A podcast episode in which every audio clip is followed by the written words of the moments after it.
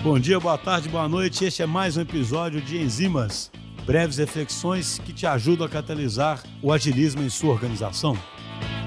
Bom dia, boa tarde, boa noite. Eu sou o José Aguiar, sou desenvolvedor líder aqui na DTI e hoje convido vocês para conversar um pouquinho sobre o universo do low code. Bom, antes de mais nada, é impossível a gente pensar em low code e não tentar relacionar ele com agilismo. Principalmente porque o low code nada mais é do que uma resposta do mercado a essa constante demanda por agilidade e profissionais qualificados em desenvolvimento. E bom, por conta de toda essa demanda, o low code ele tem como um dos principais objetivos democratizar o acesso ao desenvolvimento, oferecendo formas bem mais fáceis e principalmente bem mais ágeis de nos relacionarmos com a tecnologia. E é aí que o low code se relaciona muito com o agilismo, principalmente ao ponto que ele tem como um dos principais objetivos otimizar o desenvolvimento e principalmente manter ou até mesmo melhorar a qualidade do código que já é encontrado. Agora você deve estar se perguntando como é que ele faz isso, e basicamente ele faz isso através de algumas premissas, que na maior parte das tecnologias de low code que você procurar no mercado você vai encontrar, que são basicamente a padronização, disponibilização de um ambiente para o desenvolvimento, normalmente uma plataforma que é provida pela própria tecnologia que você está trabalhando, e principalmente uma menor curva de aprendizado para a implementação de uma tecnologia nova e assim por diante. E também um ponto que é muito importante falar é que se você ainda não usa low code na sua equipe e tem interesse, não precisa ficar preocupado, não precisa parar de fazer tudo que vocês estão fazendo e tentar migrar para o low code, porque no mundo do low code tem várias ferramentas que já têm a possibilidade de importação do seu código atual. Por exemplo, um código que é desenvolvido em Java, .NET ou PHP. Com esse código já é possível fazer uma importação e basicamente traduzir todo o seu código para ferramentas de low code e continuar seu desenvolvimento a partir da própria plataforma.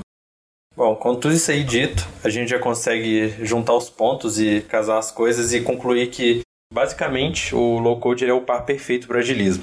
Agora eu vou dar um exemplo prático do meu contexto, que foi onde a gente fez um go live de um produto que era responsável por gerenciar os pagamentos dos funcionários da empresa. E a proposta desse produto era justamente substituir um sistema parecido legado que eles estavam utilizando anteriormente. E como todo mundo já sabe, sistema muito antigo, não né, um sistema legado que não recebe atualização, é sinônimo de problema, né? Então, no contexto deles, eles tinham esse problema e, assim como em muitos casos, não era viável criar uma aplicação totalmente do zero ou refatorar o código inteiro dessa aplicação. E foi aí que surgiu a oportunidade da gente sugerir e realmente começar a implementar o low code dentro da nossa tribo e dentro desse cliente.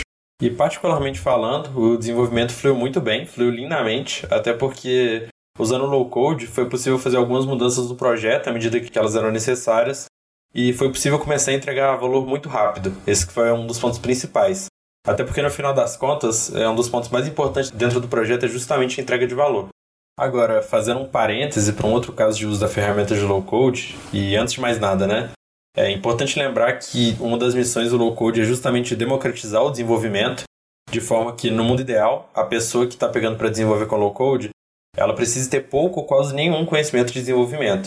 O que possibilita, por exemplo, que uma pessoa que é totalmente da área de negócio, não é desenvolvedora, consiga desenvolver algumas soluções que vão facilitar muito o trabalho dessa pessoa de forma totalmente autônoma, sem precisar alocar um desenvolvedor ou ficar chamando alguém.